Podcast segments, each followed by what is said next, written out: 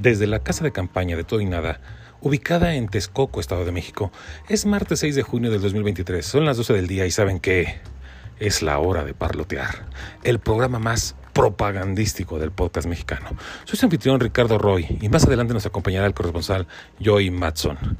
Oigan, pues, pues ya, esto se arrancó, bajen la cortina, se acabó.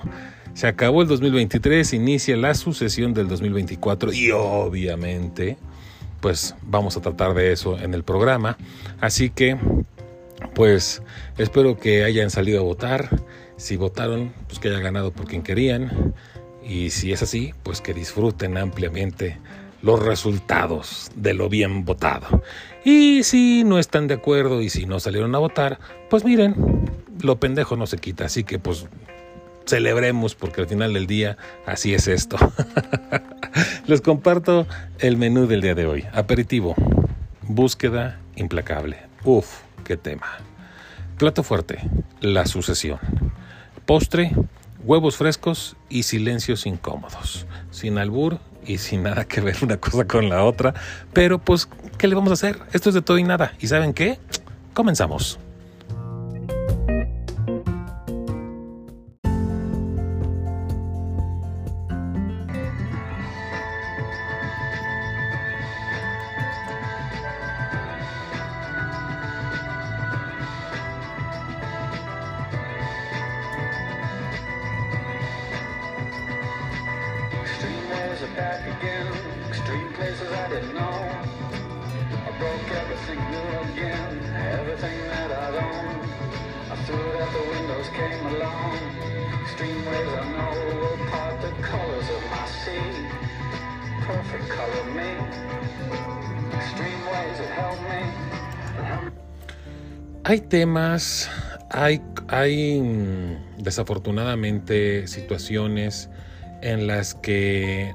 uno simple y sencillamente no puede cerrar los ojos y no puede más que a veces entristecerse por lo que está sucediendo en relación de estos temas.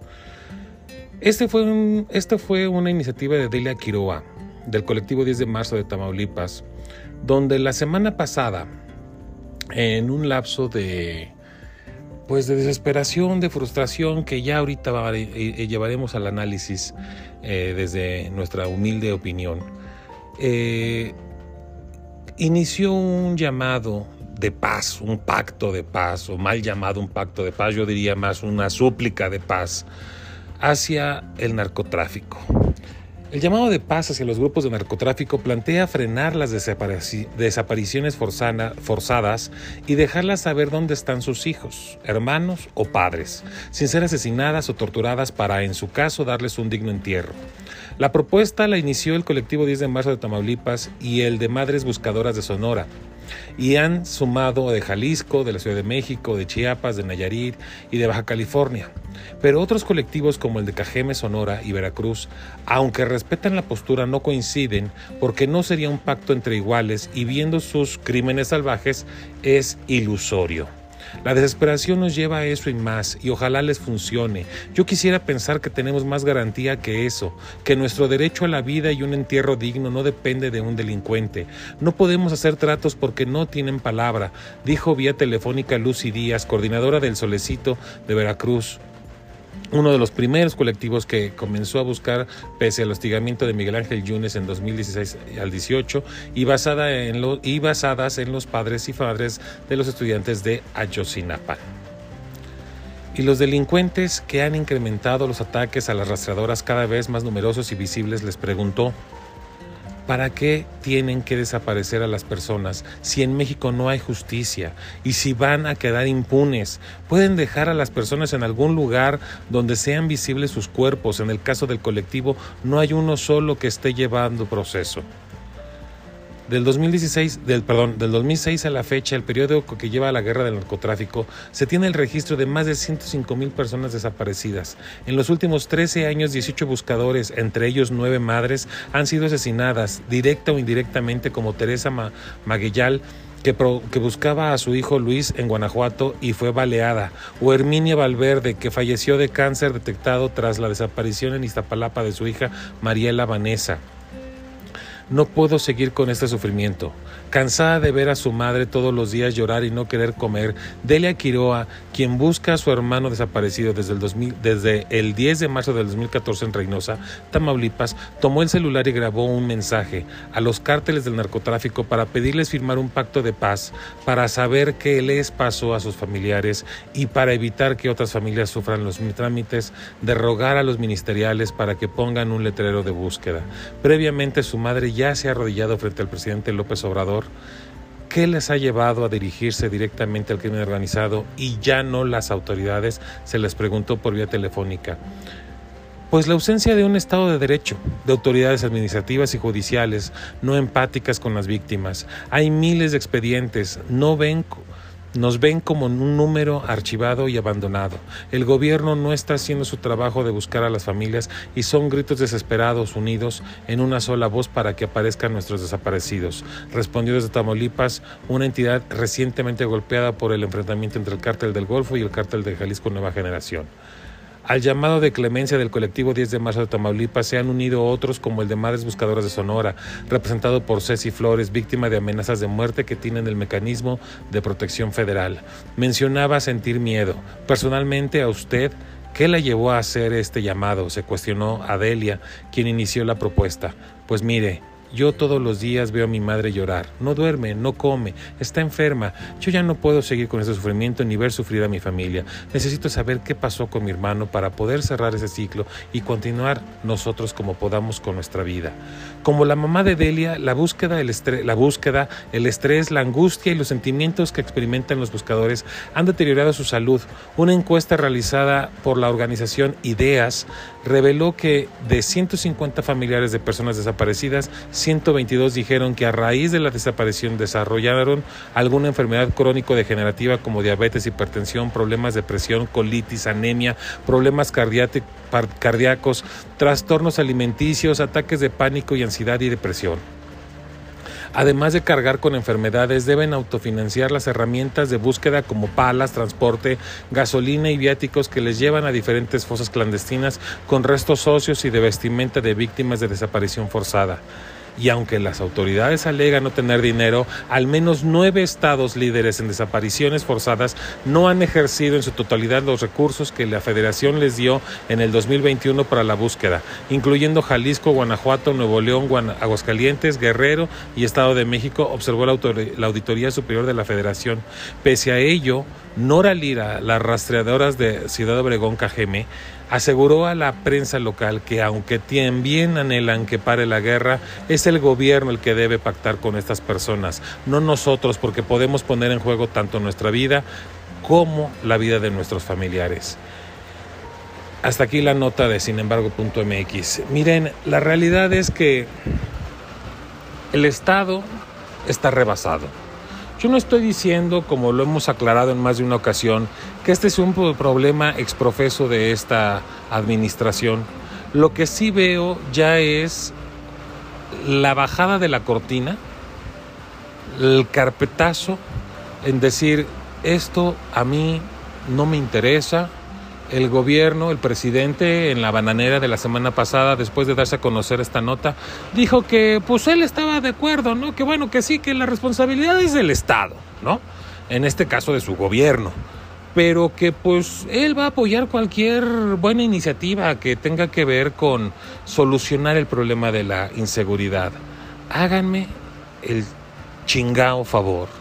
No podemos tomar de una manera tan beligerante un problema tan serio como nos lo están explicando. Y es que realmente yo no sé si ustedes tenían esto de por medio eh, identificado, visualizado, es decir, la salud mermada, el estrés continuo, de no nada más no saber dónde está tu familiar, de no nada más saber en qué condiciones tan inhumanas fue raptado, fue secuestrado, estuvo retenido, estuvo torturado, estuvo aniquilado.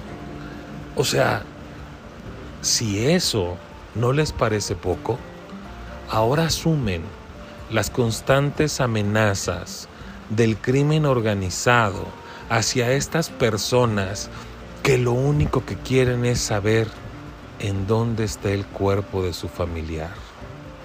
Esto es verdadera tristeza.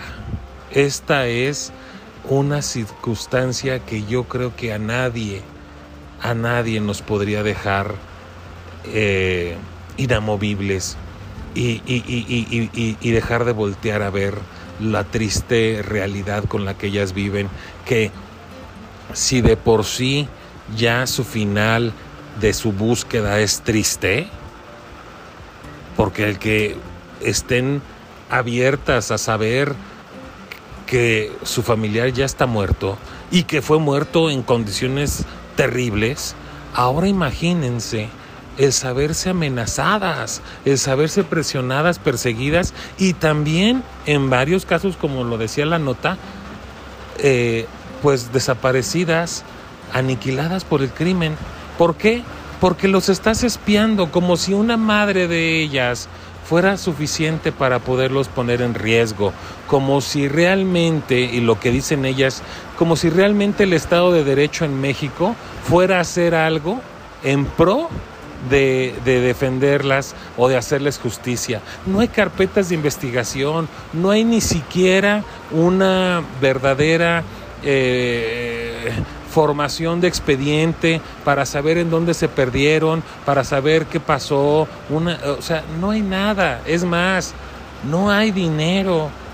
No se ha destinado el dinero para hacer este centro de ADN donde se registre el ADN de los familiares perdidos y que cuando aparezcan los cuerpos se cotejen en esas fosas clandestinas, se cotejen con con el ADN de aquellos que pudieran ser sus familiares para tratar de darle un encuentro, para tratar de darle un descanso a esas personas que están sufriendo por sus seres desaparecidos.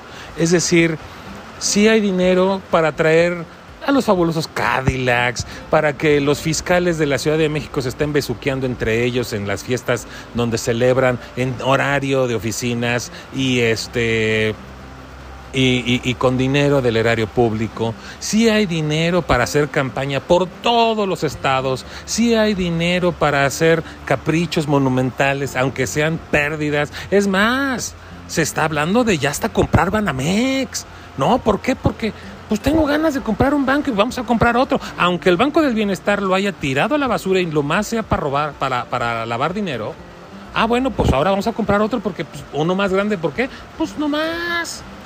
Y, y, y, y, si nos encaprichamos, pues ahí está la, la, la mexicana de aviación y, y, cuántos caprichos, con cuánto dinero, con cuánto dinero desperdiciado, perdido, tirado a la basura y no hay dinero para darle un plena satisfacción a esas mujeres, a esas hermanas, a esas hijas, madres de personas que muchas veces sin deberla ni temerla estuvieron en el lugar equivocado y desaparecieron.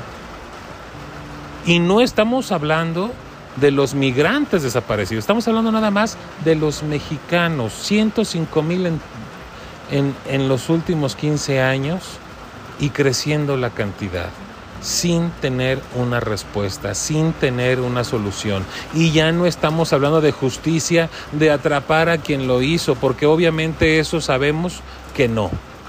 Ellas están pidiendo solamente saber, solamente saber dónde están los restos de sus familiares.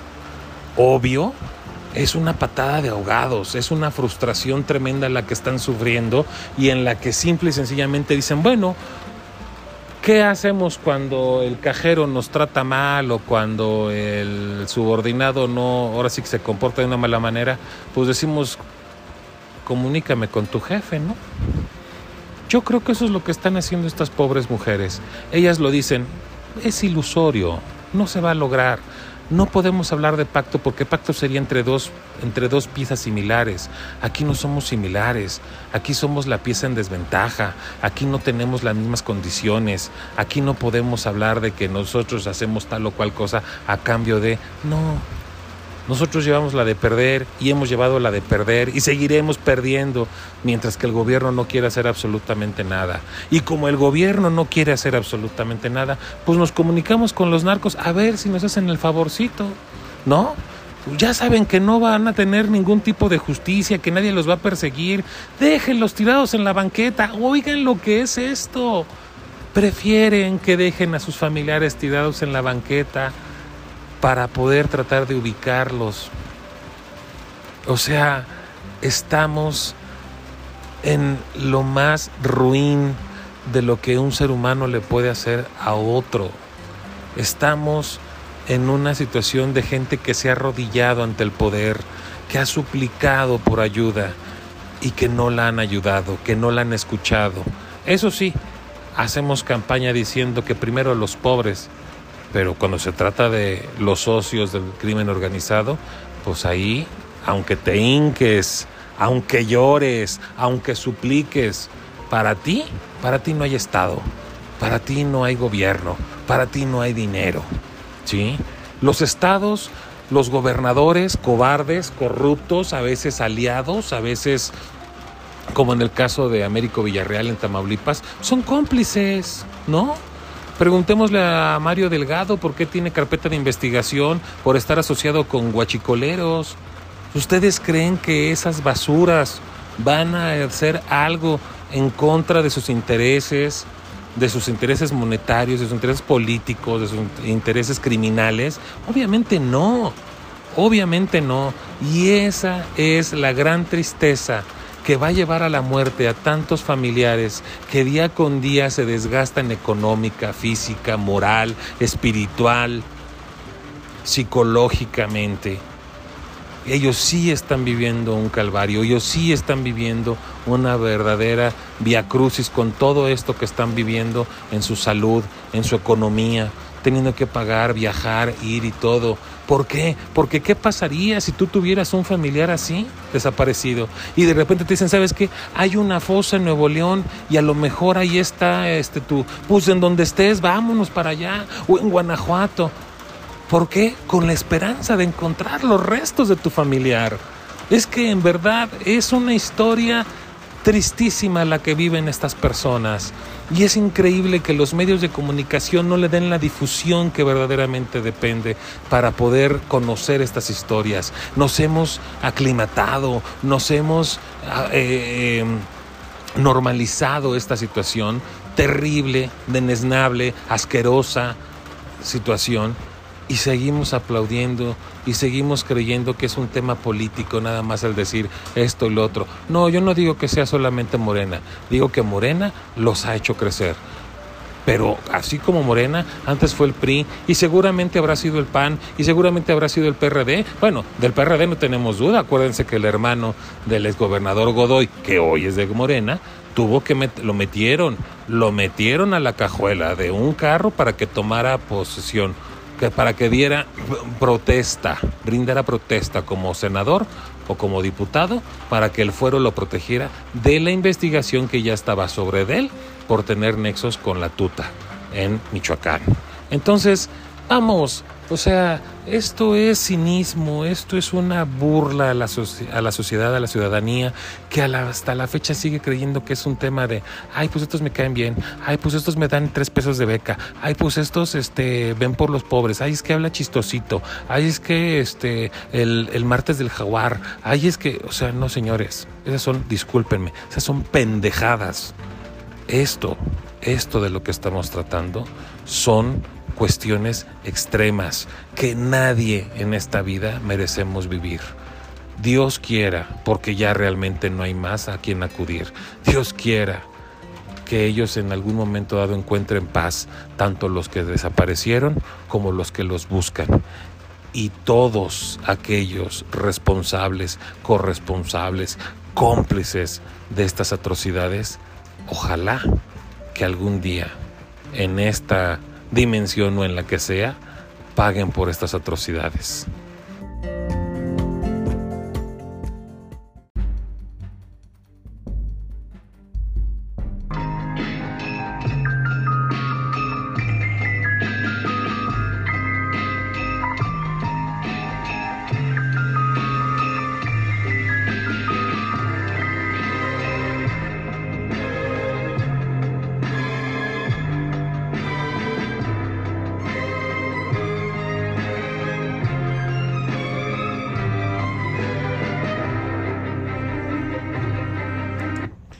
Pues no podíamos más que aprovechar esta fiebre que nos ha dejado la exitosa y grandiosa temporada final de Succession de HBO.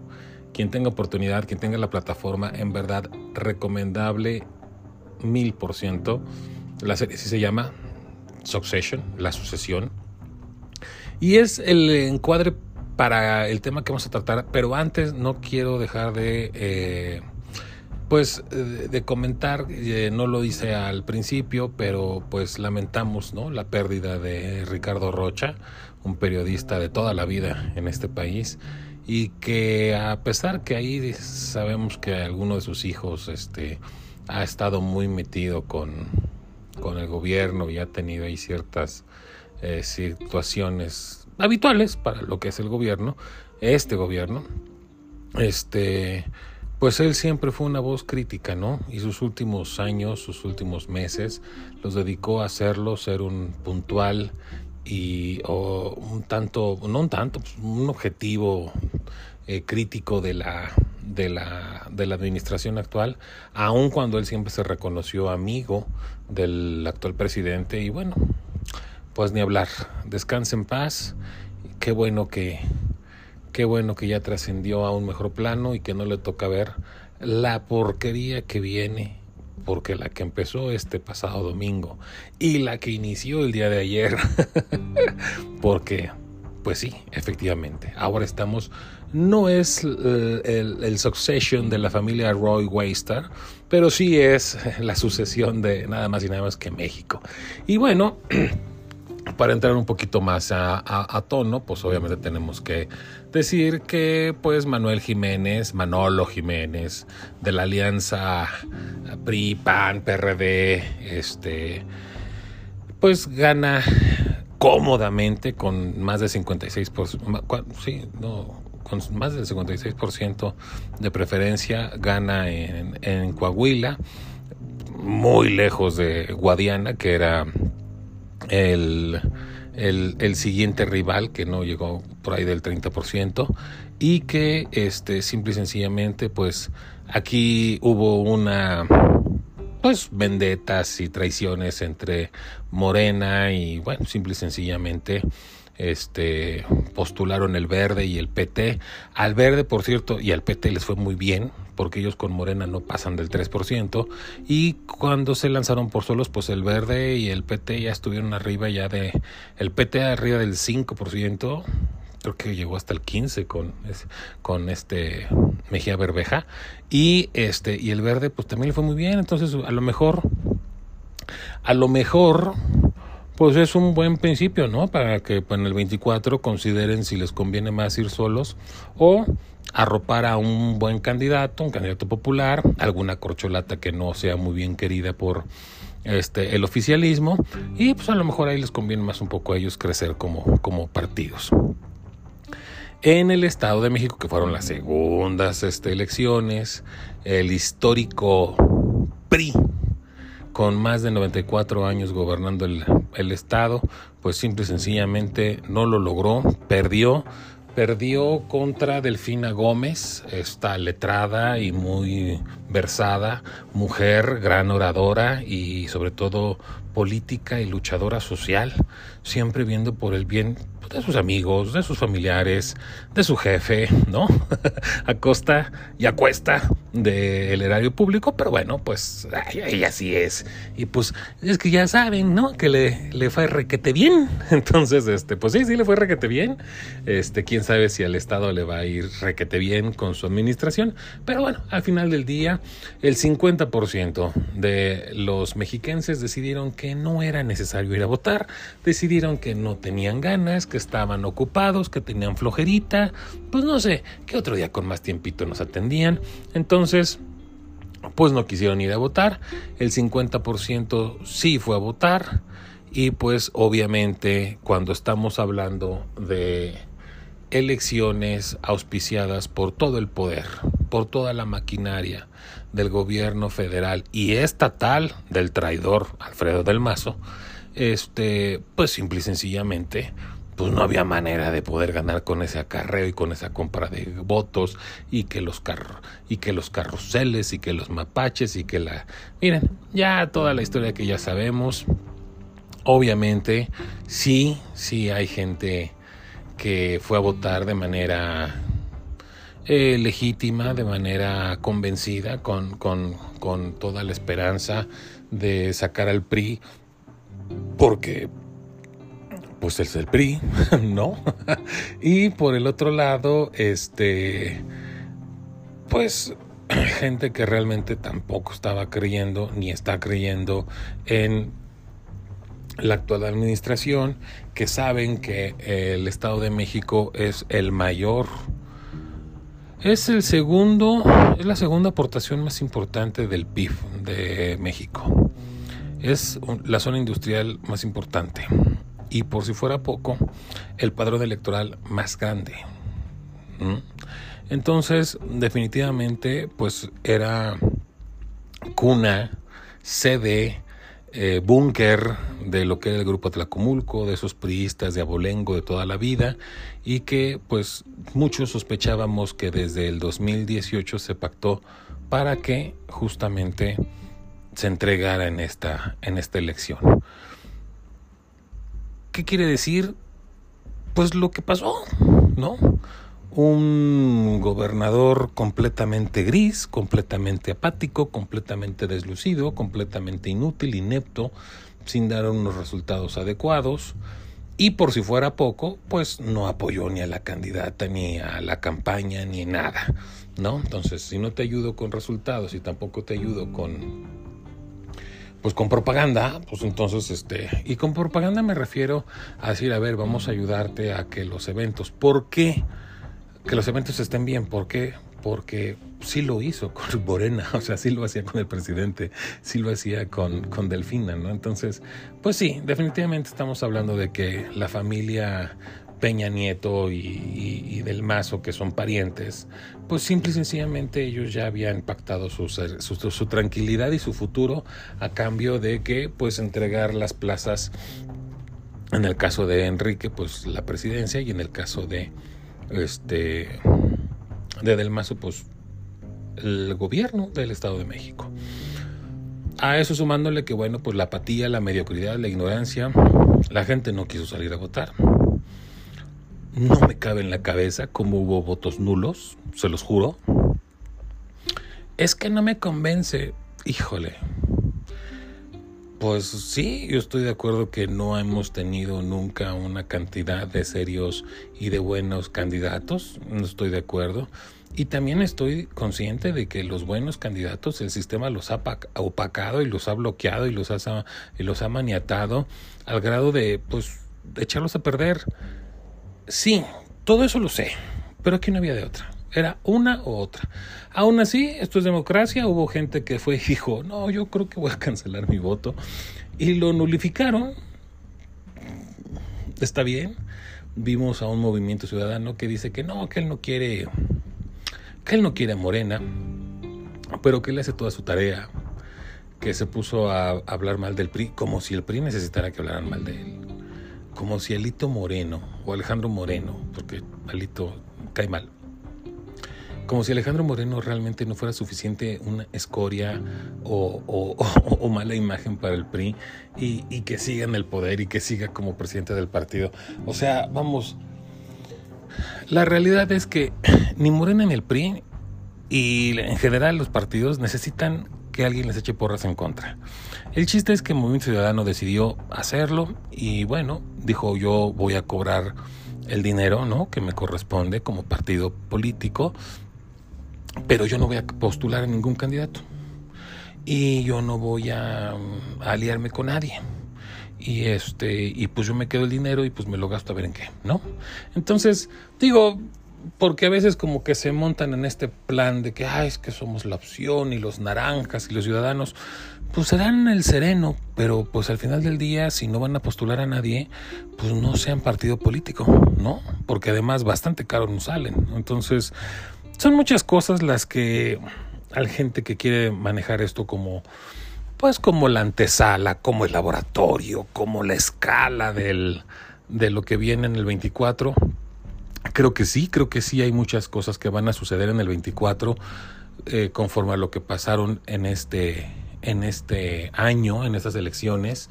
Es decir, va a haber crimen organizado en muchos estados, en gran parte.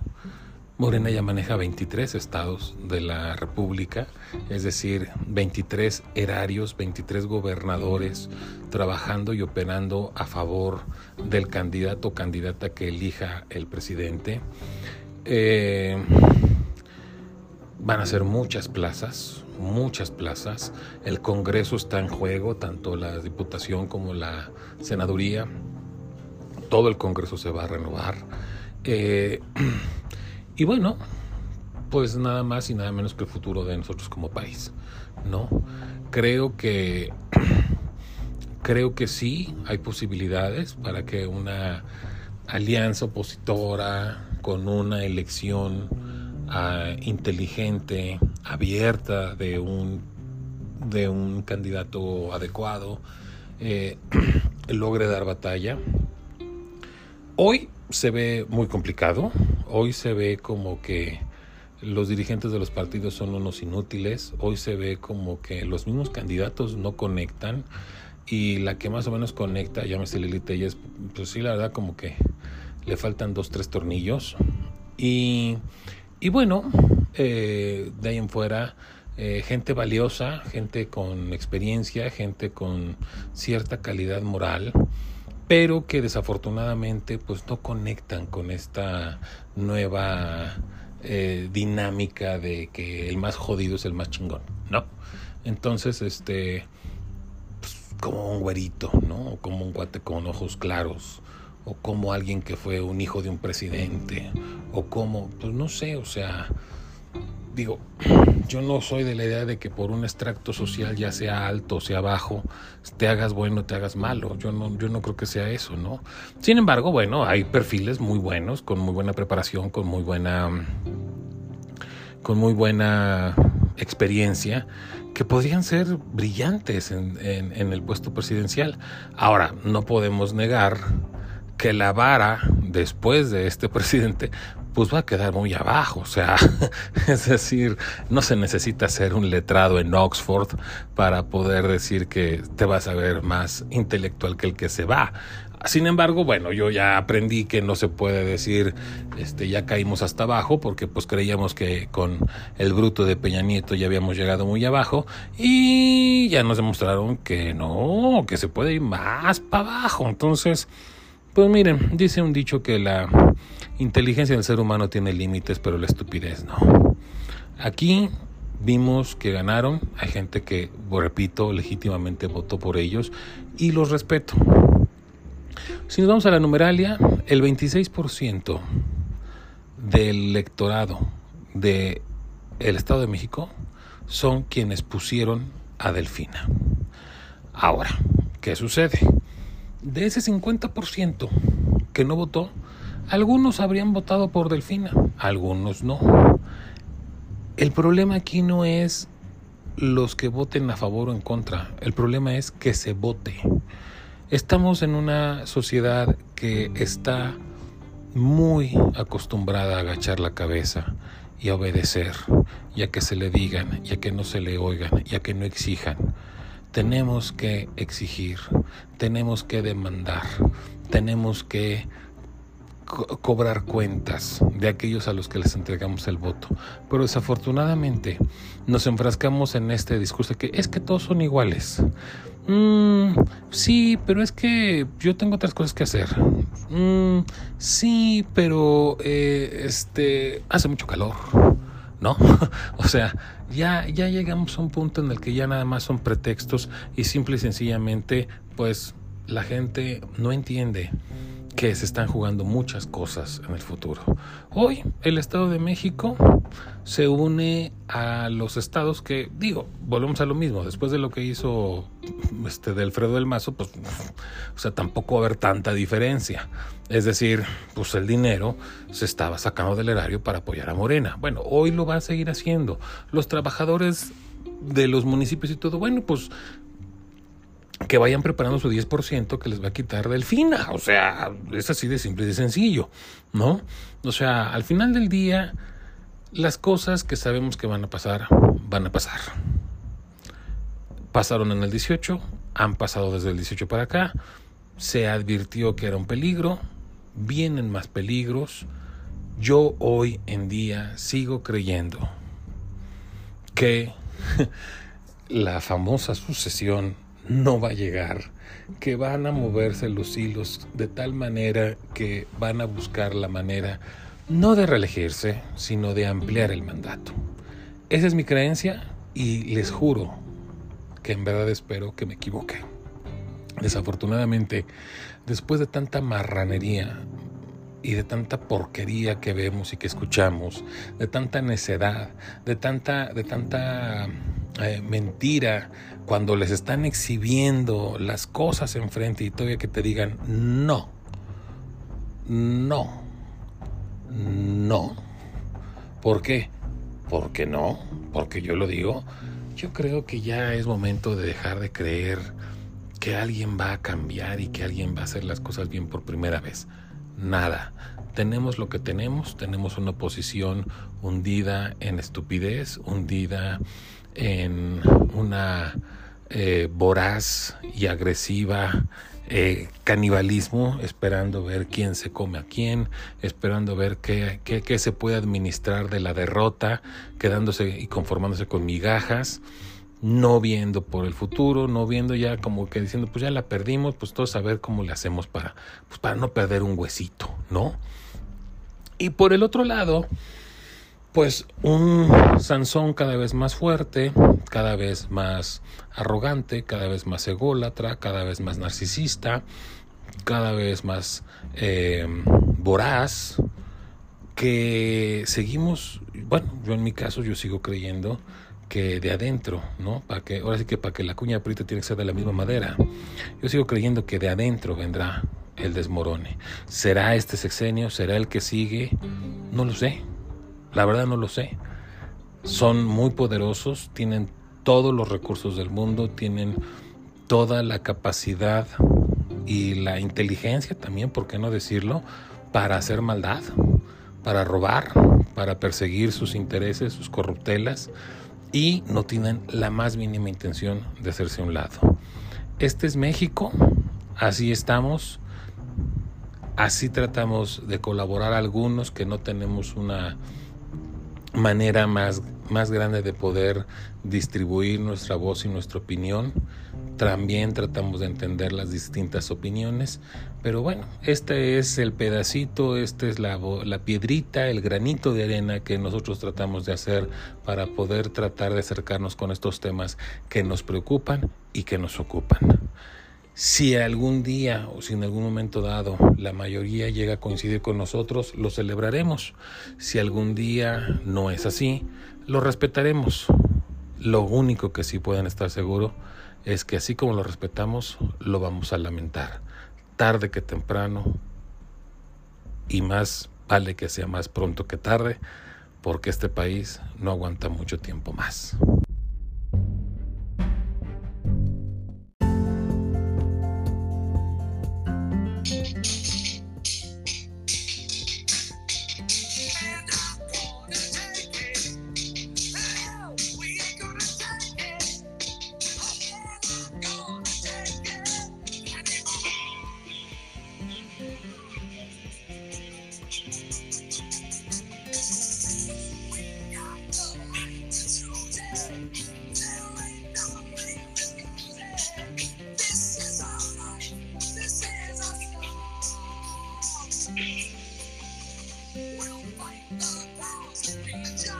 Dice el coro? Dice huevos con aceite. Exacto. es buenísimo. ¿Ves que vinieron en concierto? Ya tiene tiempo, ¿no? Tan reciente. Sí, hace como tres años. Ajá, y, cantaron esa parte de huevos con aceite.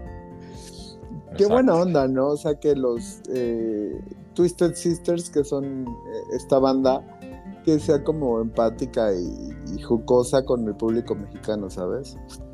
Pues sí, porque muchas veces este, hay artistas que no les gusta que se modifiquen sus, sus obras. Bueno, pues obviamente tienen un, un trabajo de por medio, pero bueno, pues no hay que llevársela tan, tan, este, tan estricto. Como aquí hay una división de idioma, pues la gente no entendía lo que decía la canción y entonces a ellos les sonaba a huevos con aceite y eso es lo que cantaban. Y gracias a eso es que se hizo muy famosa esa canción. Claro. En los ochentas o noventas, ¿no? Es como de los ochentas, pero se retomó lo de huevos con aceite como ya más tipo, pues entre 2000 es casi, ¿no? Cuando empezaron con la burla de, hacer esas traducciones. De Esos son Reebok o son Nike también. Exactamente, sí que fue más en los 2000 que empezó y eso también tomó más relevancia. Y la verdad es que es una buena banda, no te ahí la banda excelente porque además como muchísimas canciones no tiene. De hecho, esta canción de ellos está catalogada como One Hit Wonder alguna vez la, la... Sí, porque realmente nunca tuvieron alguna otra canción que pegara tanto. Sí, la verdad es que no. Pero, pues bueno, y realmente no vamos a hablar de Twisted Sisters, pero sí vamos a hablar de huevos. Quizá no con aceite, a lo mejor sin aceite, pero fíjate que hay una cuestión que, un truquillo, básicamente, que a lo mejor mucha gente no sabe, que es cómo identificar si los huevos están frescos o no están tan frescos, ¿no? Y bueno, hay formas muy sencillas y tienen una explicación claramente de, del por qué esto pasa. Y bueno, les vamos a contar acá. La primera es la prueba del, del agua, que es lo que mucha, es lo más común, lo que mucha gente hace, de en un vaso con agua, depositar el huevo y ver qué tan fresco está. ¿Ok? Un huevo fresco realmente eh, tiende a hundirse y los huevos en mal estado tienden a flotar. ¿Por qué? Bueno, aquí hay una explicación. El cascarón es poroso y permite la entrada del aire.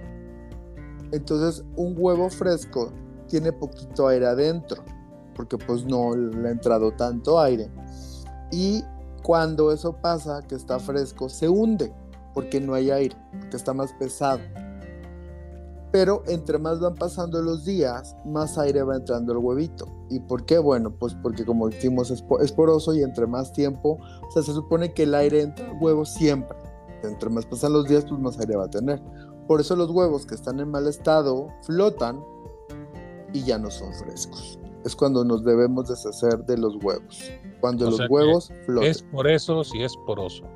Exactamente. Ahora viene una que a lo mejor no, no es tan popular como la otra que se llama la prueba de los sentidos. Si hace un ruido como de chapoteo o salpicaduras al agitarlo, no está fresco. ¿Ok? Eso es como, pues, básicamente escuchar, ¿no? ¿Y eso no romperá la membrana de la yema? Pues no, básicamente no. Digo, pues cuando los test del súper que se mueven, que no se rompen, ¿no? La yema se ve plana y se mueve con facilidad, que no se ve así como más abombadita, no está fresco. Y hoy también, bueno, el, eh, del olfato, si hay algún olor extraño o desagradable, pues claramente tampoco va a estar fresco, ¿vale? Y hay algunas eh, marcas, compañías eh, que tienen, le ponen al huevo de cuándo, ¿sabes? Le ponen eh, el mes, el año y todo eso, depende del lote. Y ya lo trae el huevo como, pues como si fuera tipo un, pues como un sellito, ¿sabes? Hay ciertos marcas que lo hacen. Entonces también ahí puedes ver qué tan fresco es el huevo. Más aparte de lo que viene en el cartón, pero el cartón viene como en general y hay marcas que se lo ponen directamente a los huevitos. Ahora, si quieres algo fresco, fresco, pues consíguete una gallina. Sí, bueno, definitivamente, o vete a ver a la granja, ¿sabes? No, hay, hay, hay, hay, todavía hay lugares aquí en México donde este, tienen sus crederos. Bueno, no en la ciudad. Me he tocado en pueblitos circunvecinos. Sí, claro. Circunven... Bueno, circunvecinos, exactamente. Ajá. Que, este, que, que, que, tienen algunas, este, que la tiendita o algo tienen sus gallinitas ahí de, del, para el huevo del día y vas y te venden pues los que no sé, o sea, dos, tres, cuatro, ¿no? O sea, para comer el día de hoy. No se puede más fresco que eso, ¿estás de acuerdo? No, definitivamente no. Si tendrás que tener la gallina en tu casa, digo, viviendo en la Ciudad de México en tu departamento, no sé, meterla al baño como cuando meten a los perritos para que no se anden orinando por todos lados. Eh, y pues ahí, tenerla para que te dé unos huevitos. ¿Y en cuanto? Ándale. Que tenéis su cradero de gallina. Pues sí, podría ser, es una buena opción. Pues sí, pero no, la neta, la peste. Yo siempre he dicho que es más desagradable la peste de un camión de gallinas que transporta gallinas que un camión que transporta cochinitos. Y eso que los cochinitos no son así como que muy agradables el olor. ¿Sí, tú crees? Como sí, eso... a mí me ha tocado en carretera mucho eso de que camiones que te van transportados, me parece más molesto el, el olor de las gallinas que de los, de los cochinos. Órale. Pues creo que a mí por igual, ¿eh? creo que no tendría preferencia. Si me preguntan qué prefieres oler, cochino o gallina, mm, no sé, camión de flores. no, bueno, yo no estoy diciendo que lo prefiera, yo no estoy diciendo no, que sí, ya sé. agradable, ¿no? Sí, claro. No, sí, definitivamente. Pero bueno, ya tienen ahí sus consejos para pues, consumir sus huevos, para el desayunito, para, pues también para la cenita, ¿no? Es como más típico del desayuno pero pues, pues porque hubo una campaña por mucho tiempo en contra del huevo, que por colesterol y todo. Y ahora se ha sabido que, al contrario, que el huevo es, un buen colesterol.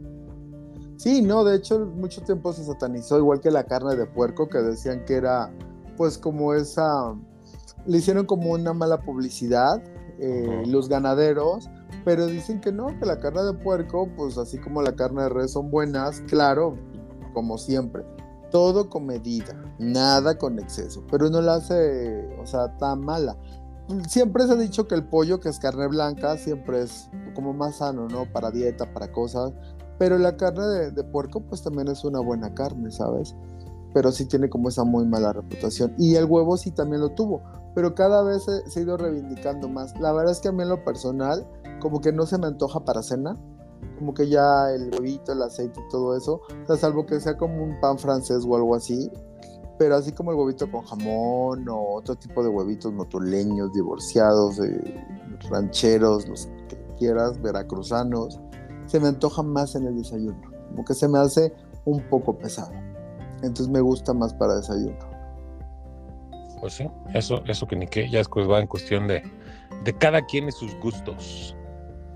Y fíjate que tenemos otro tema muy simpático que yo creo que la gente podría pensar que ni a ti ni a mí nos ha pasado porque seguro deben de decir que hablamos como merolicos, que hablamos de todo, que hablamos de nada, pero eh, sí llega a pasar, o sea, de repente hay gente que no se da mucho a la plática, que como que te la corta y como que no te da más, eh, pues paja o no te da más eh, pues tira para ir platicando con la persona y llevar una conversación y se dan los silencios incómodos. A lo mejor la persona que no te da como ese pie para seguir una conversación más fluida, pues es por mala onda, porque es reservada, porque no quiere platicar contigo, o simplemente no es una persona tan social y pues no les no, no sabe decir más, sabe como que le da pena, entonces no platica más y no va llevando el hilo de la conversación. Entonces tenemos ciertos consejos de expertos que nos explican cómo evitar esos silencios incómodos. ¿Tú has tenido silencios incómodos? Sí, pero yo creo que, yo creo que hay por, por, por muchas razones, ¿no? O sea, hay gente que definitivamente es introvertida, hay gente que no le gusta hablar y termina siendo monosilábicos, que es muy incómodo. Pero a ver, o sea, a mí los silencios incómodos muchas veces es que de repente estás tocando un tema que no es el adecuado. O, no, eh, digo, a mí algo que me pasaba mucho es que en lugares este, públicos este, tiendo a hablar fuerte y de repente cuando se acababa el sonido salía yo el maestro Longaniza. ¿no? Exacto, exacto. Así de ta, ta, ta. Entonces, este, o sea, realmente eh, eso es lo que a mí me ha pasado más, ¿no? Que de repente bajan el volumen y chin, ya dije mi, mi impertinencia. Y, y, también me ha pasado que de repente, bueno, pues este, llega una persona que no esperabas o algo, o, o, la circunstancia se convierte de una manera incómoda y viene el silencio incómodo, así de que chin, ¿y ahora qué digo? ¿No? Eso sí me ha pasado, mucho. Sí, la verdad es que sí, a veces te puedes quedar sin palabras también, eh, pues por alguna situación, por alguna persona. Fíjate que yo soy malo para brindar condolencias. Cuando una persona falleció y va a la otra persona, Ah, prefiero a veces no, no, no sacar ese tema, ¿sabes? Entonces a veces sí, o cuando alguien está como pues en- pasándola mal, sí trato de apapacharlo y trato de decir pocas cosas, pero a veces sí me quedo en silencio incómodo pensando en le diré algo o no le diré, dependiendo de la persona, ¿no? Entonces hay gente con la que prefiero pues no decir y nada más a lo mejor darle un abrazo y estar ahí presente, ¿no? Pero bueno, ¿cómo podemos evitar los silencios incómodos? A lo mejor te das cuenta tú que esta plática, como comentábamos, no está siendo tan fácil con alguna persona. Pero puede ser que nosotros hagamos las preguntas incorrectas o que la persona nos esté dando las respuestas que no llevan a más plática. Por ejemplo, hay, eh, eh, pues tenemos el, no sé, algo muy típico, un ejemplo típico que alguien pregunta, ¿de dónde eres? Y la persona dice, de la capital. Y ahí te quedas, ah, ok. Pues en esta conversación no hay como hilos en esa respuesta. Y por lo tanto la otra persona, la que preguntó de dónde eres, pues no tiene con qué seguir la conversación, como que le están cortando la conversación.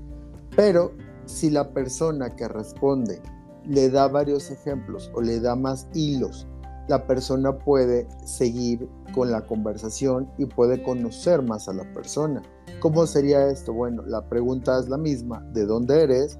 La persona dice de la capital, pero agrega, vivo en la colonia San Bartolo porque me encantan sus espacios verdes, no sé, sus banquetas, sus parques, me inspira a ser más creativa y me sirve porque yo creo contenido en internet.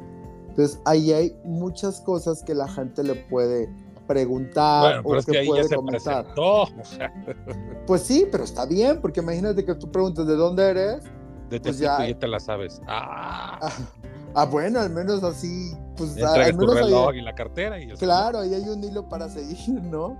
O sea, ahí se hay un poquito más de cosas. Entonces, si está platicando un poquito de, de dónde es la persona y de la forma en que lo hace, pues le da un poquito más de hilos, ¿no? Entonces, con esos hilos, la otra persona puede tomar alguno que le parezca interesante y así puede continuar platicando, ¿no? Entonces, por ejemplo, no sé, ya que le tiró varios hilos de que con la colonia de la capital, de la colonia de San Bartolo, porque le gusta, porque es creativa y no sé qué tanta más cosa, pues la otra podría decirle, ay, qué bueno, no sé, mis tíos viven por ahí, cuéntame, ¿qué tipo de contenido creas? ¿No?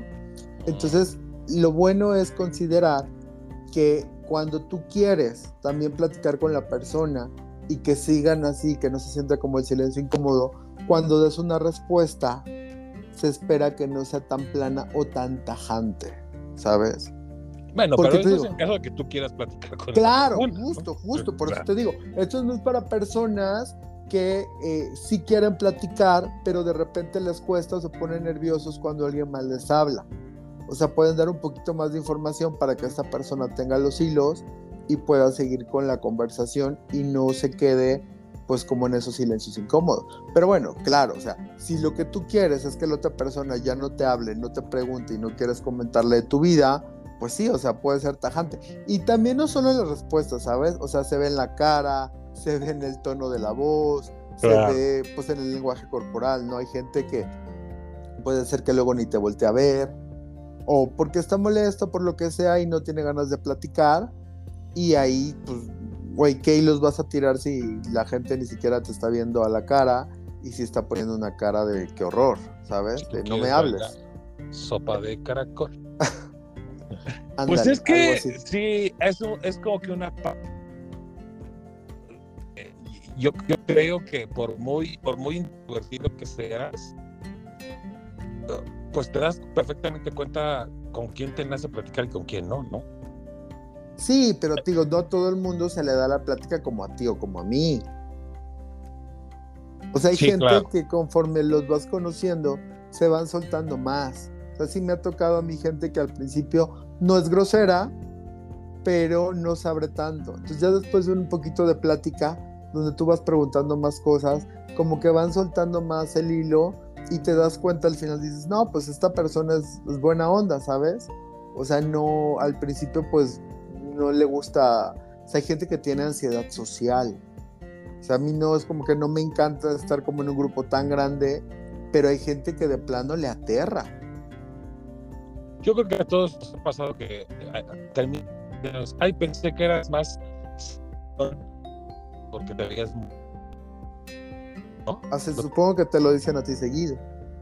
Sí, porque además yo soy serio. ¿Sí eres serio? ¿Tú crees ser serio? Yo soy muy serio. Y aparte tengo cara como de como, como de malo. Entonces, este, la gente no se acerca. Se acerca cuando yo me acerco. Bueno, más bien tú te acercas y se dan cuenta que no eras ni ah, tan serio ni tan malo. Ajá. Pero yo creo, no creo que seas serio. Creo que sí tienes la cara de serio, ahí sí estoy totalmente de acuerdo contigo, pero no creo que seas serio. Solo tienes la cara. Soy un bufón. Soy bueno, un tampoco. payaso. Ah. No, bueno, tampoco.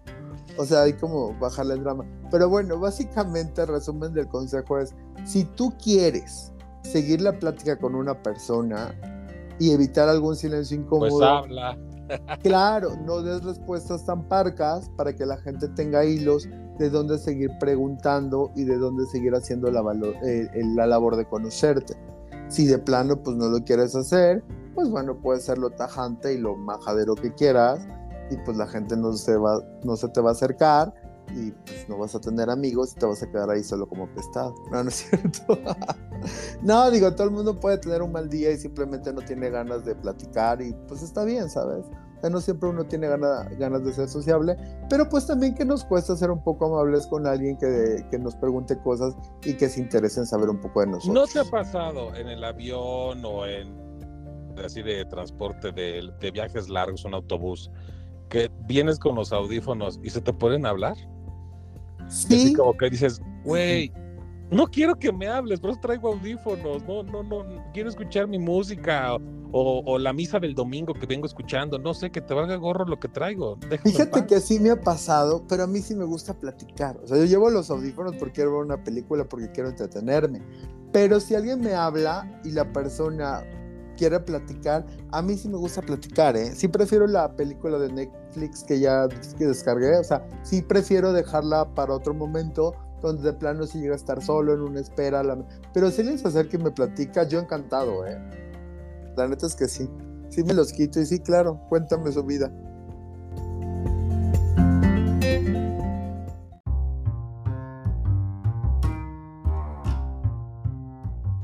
Estimados escuchas, este episodio llegó al final. Esperamos les haya gustado, aunque sea un poco de lo mucho que nos gustó prepararlo. Y como ya es costumbre, amenazamos con regresar la próxima semana. Recuerden que nos podemos encontrar en Spotify, Apple y Google Podcast. Nos pueden contactar por las redes sociales del programa, que son TikTok, YouTube, Instagram, Twitter, y nos identifican como de Toina MX. A Joy en Twitter como Joy Arju y a un servidor en Twitter e Instagram como Hauter con H al principio y doble R al final. Así que si el manager nos lo permite, nos estaremos escuchando la próxima semana, en el mismo horario y en la misma plataforma su preferencia. Sean ustedes, ¿saben qué? Muy, muy felices. Abur.